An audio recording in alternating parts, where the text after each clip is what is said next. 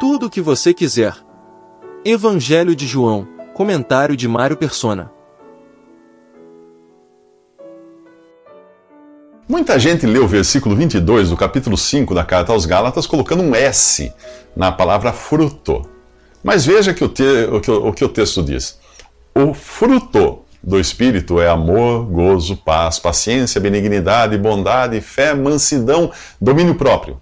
Percebeu que fruto é singular? A palavra aparece no singular também no capítulo 15 de João, quando Jesus diz: Eu sou a videira, vós as varas. Quem está em mim e eu nele, esse dá muito fruto. Na carta aos Gálatas, as palavras amor, gozo, paciência, etc., são as qualidades do fruto do Espírito na vida daquele que crê em Jesus está conectado à videira verdadeira. Talvez você diga que conhece muita gente amorosa, paciente, benigna, mansa, equilibrada, que nunca creu em Jesus. Sim, é verdade. Algumas dessas qualidades podem ser encontradas naturalmente nos seres humanos e até em alguns animais. Mas o assunto aqui não são as características naturais, e sim o fruto do Espírito de Deus, ou as nove facetas que compõem o caráter cristão. As três primeiras são interiores: amor, gozo e paz. Depois temos três exteriores de nossa relação com as pessoas: paciência, benignidade e bondade. As três últimas, fé, mansidão e domínio próprio, falam de nossa relação com Deus. Junte tudo isso e você tem a expressão de como Jesus é.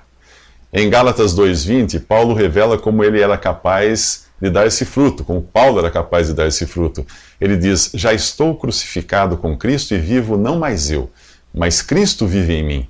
E a vida que agora vivo na carne, vivo-a na fé do Filho de Deus, o qual me amou e se entregou a si mesmo por mim. Percebe que a vida cristã não é uma lista de leis e regras, mas a expressão em nós daquilo que Cristo é em si mesmo? Você pode ter características naturais, como amor, paciência ou mansidão, e até desenvolver uh, mais uma do que outra dessas características, pois são independentes entre si. Mas quando o assunto é o fruto do Espírito em nós, todas elas formam um conjunto harmônico, um fruto perfeito. Pense numa tangerina com gomos de diferentes tamanhos e você terá uma aberração, não um fruto perfeito. O fruto do Espírito no cristão traz todas essas qualidades em igual medida. Perceba também que existe uma grande diferença entre um fruto artificial de plástico, inerte, e um fruto natural, vivo, cheiroso, suculento. O primeiro é produzido numa fábrica, pelo esforço humano. O outro cresce naturalmente, desde que esteja recebendo continuamente a seiva, a seiva da árvore que o produz. Agora vai fazer muito mais sentido para você o que Jesus disse no capítulo 15 de João. Como a vara de si mesma não pode dar fruto se não estiver na videira, assim também vós, se não estiverdes em mim. Eu sou a videira, ele diz. Vós as varas. Quem está em mim e eu nele, esse dá muito fruto, porque sem mim nada podeis fazer.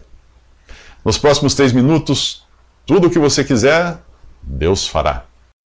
Jesus prometeu aos que são seus: Pedireis tudo o que quiserdes, e vos será feito. Será que isso inclui prosperidade, sorte no amor e saúde para toda a vida? Não é bem assim. Vamos ler todo o versículo. Se vós estiverdes em mim e as minhas palavras estiverem em vós, Pedireis tudo o que quiserdes e vos será feito. A primeira condição para você receber tudo o que quiser é estar em Cristo, como no exemplo da videira e das varas. Somente uma conexão direta com Ele pode fazer você produzir fruto para Deus.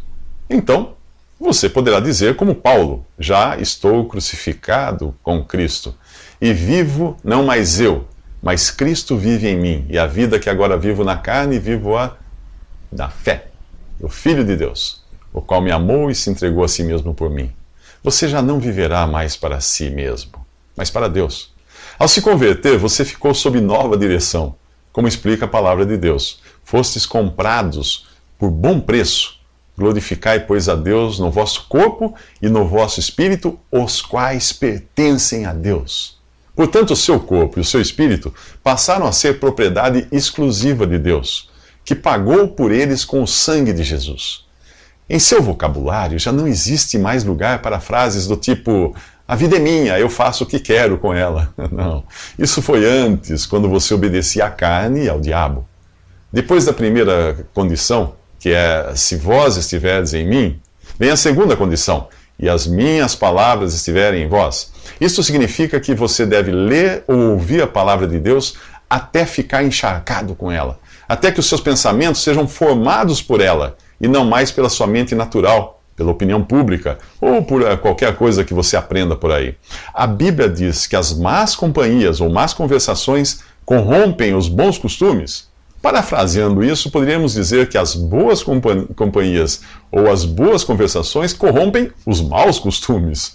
Se as amizades e conversas dos ímpios são poderosas para fazerem você pensar e agir como ímpio, a comunhão com Deus e a oração e o escutar da palavra também tem o poder de fazerem você pensar e agir do jeito que Deus gosta. Juntando tudo, se você estiver em Cristo e as palavras dele estiverem em você, tudo o que você quiser, Deus fará. Pois você irá pedir segundo o pensamento de Deus. É como se Deus dissesse para você: Ora, veja que coincidência, isso que você acaba de pedir é justamente o próximo item da minha lista de coisas para você. Aí é a vontade de Deus, não a sua, que prevalece. Acho que já deu para entender o quanto estão errados esses pregadores que dizem para você pedir o que quiser e até desafiar a Deus, não é mesmo? Eles acham que Deus é como o gênio da lâmpada de Aladim, que vive só para satisfazer nossas vontades e caprichos. São, é, é, é, são esses que a carta aos Filipenses chama de inimigos da cruz de Cristo, cujo fim é a perdição, cujo Deus é o ventre, o estômago, e cuja glória é para a confusão deles, que só pensam nas coisas terrenas. Atente bem para isso. Nos próximos três minutos, Jesus explica quem são os discípulos dele. Jesus diz: Meu Pai é glorificado pelo fato de vocês darem muito fruto, e assim serão meus discípulos. Eu fiz uma busca no Novo Testamento para ver quantos cristãos eu encontraria como discípulos de outros cristãos. Não encontrei nenhum. Eles eram discípulos só de Jesus. E nenhum deles tinha discípulos, só Jesus. Na cristandade hoje há muitos que buscam discípulos para si e outros que se deixam transformar em discípulos de homens. Mas em Atos 20, depois de avisar os cristãos de Éfeso que os lobos não poupariam o rebanho, Paulo os alertou de que alguns tentariam arrebanhar discípulos para si. Veja o que ele diz. Sei que depois da minha partida lobos ferozes penetrarão no meio de vocês e não pouparão o rebanho, mas dentre vocês mesmos se levantarão homens que torcerão a verdade a fim de atrair discípulos. O antídoto contra isso está no versículo 32 do mesmo capítulo 20 de Atos. Agora eu os entrego a Deus e à palavra da sua graça, que pode edificá-los e dar-lhes herança entre todos os que são santificados. Você só estará seguro se sujeitar-se a Deus e a sua palavra e não sair por aí correndo atrás de novidades. A segunda carta a Timóteo ensina que, os últimos, que nos últimos dias os homens não suportarão a sã doutrina. Pelo contrário, sentindo coceira nos ouvidos, segundo os seus próprios desejos, juntarão mestres para si mesmos. Em sua primeira carta aos Coríntios, Paulo chama de carnalidade a tendência que temos de nos identificar segundo preferências humanas. Ele diz ali: Cada um de vocês afirma: Eu sou de Paulo, eu de Apolo, eu de Pedro, eu de Cristo. Acaso está Cristo dividido? Foi Paulo crucificado em favor de vocês? Foram vocês batizados em nome de Paulo? Pois quando alguém diz eu sou de Paulo e outro eu sou de Apolo, não estão sendo carnais? Afinal de contas, quem é Paulo? Quem é Apolo? Apenas servos por meio dos quais vocês vieram a crer. Considerando que alguns se identificavam como sendo de Cristo, como se os outros não fossem, o ponto aqui são as divisões que esse tipo de atitude causa. Seguirmos a homens ou nos identificarmos por nomes de homens ou denominações criadas por homens, é uma atitude carnal. O Senhor jamais identificou os seus, os seus salvos como membros da religião A, B ou C, mas simplesmente como irmãos. Quando no capítulo 6 desse evangelho muitos deixam de seguir o Senhor após ele dizer que a carne não produz nada que se aproveite, Jesus pergunta aos discípulos se queriam fazer o mesmo. Pedro responde: Senhor, para quem iremos? Tu tens as palavras de vida eterna e nós cremos e sabemos que és o Santo de Deus. Se você foi salvo por Cristo e não por um homem ou uma religião, não irá querer ser identificado por nomes que os homens inventaram. Nos próximos três minutos, conheça o amor que sempre esteve ali. Ninguém me ama. Eu acho que todos nós já nos sentimos assim em algum momento da vida, não é mesmo? Porém, há quem adote isso como um lema, como uma muleta para a vida inteira. São pessoas que vivem cantando a velha canção cuja letra dizia: Ninguém me ama, ninguém me quer, ninguém me chama de meu amor, a vida passa, eu sem ninguém, e quem me abraça não me quer bem. Ok, vamos supor que você, que tem tanto amor para dar, não encontrou alguém capaz de amar você. Será que você procurou direito? Como identificar alguém capaz de amar você com um amor sem medida? Jesus dá a dica no Evangelho de João, capítulo 15, versículo 13. Ninguém tem maior amor do que aquele que dá a sua vida pelos seus amigos. Quem realmente ama está disposto a abrir mão de tudo pela pessoa amada, até da própria vida. Está na hora de você conhecer o amor de Deus e a expressão máxima desse amor, Jesus. Ele não desceu do céu como um avatar para dar um exemplo de como você deve ser. Ele desceu para entregar sua vida numa cruz e tornar você apto para morar com Ele no céu. É somente pelo sacrifício de Jesus, colocando-se no seu lugar, no seu lugar de réu, e recebendo a paga pelos pecados que você cometeu, é só assim que você pode agora ter todos os pecados perdoados e ser visto por Deus como uma nova criação. Da próxima vez que você começar com aquela ladainha de que não é amado, pare e pense em Jesus. Ele ama você com um amor que ninguém seria capaz de expressar. E quando cogitar que ninguém lhe quer, pense na distância infinita que ele percorreu da magnífica glória até este mundo arruinado só para ter você ao seu lado. Não é com um amor qualquer que ele ama você, mas com o mesmo amor divino com que ele próprio, o Filho eterno, foi amado pelo Pai. Veja o que ele diz: Como o Pai me amou, assim eu os amei. Permaneçam no meu amor. Tenho-lhes dito estas palavras para que a minha alegria esteja em vocês e a alegria de vocês seja completa.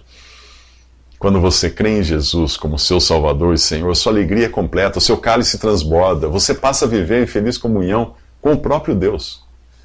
E se não tem sido essa a sua experiência, então é por não estar, por você não estar cumprindo a condição que Deus, que Jesus colocou, não para a sua salvação, que depende apenas da fé em Jesus e sua obra, mas para a alegria da comunhão, que depende de obediência, sim. Ele explica assim: Se vocês obedecerem os meus mandamentos, permanecerão no meu amor, assim como tenho obedecido aos mandamentos de meu Pai, e em seu amor permaneço. O meu mandamento é esse: amem-se uns aos outros como eu os amei. O quê? Amar como Cristo me amou? Impossível, não é mesmo? Por isso, nem tente encontrar em si mesmo esse amor sem medida. É com o amor de Deus que você deve amar as pessoas. Mas para que isso, para você fazer isso, é preciso primeiro conhecer esse amor, deixando-se abraçar por Jesus, aquele que lhe quer bem. Nos próximos três minutos você pode ser promovido.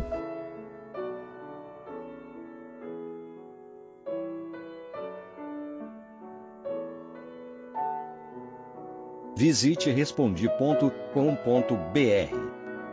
Visite também 3minutos.net.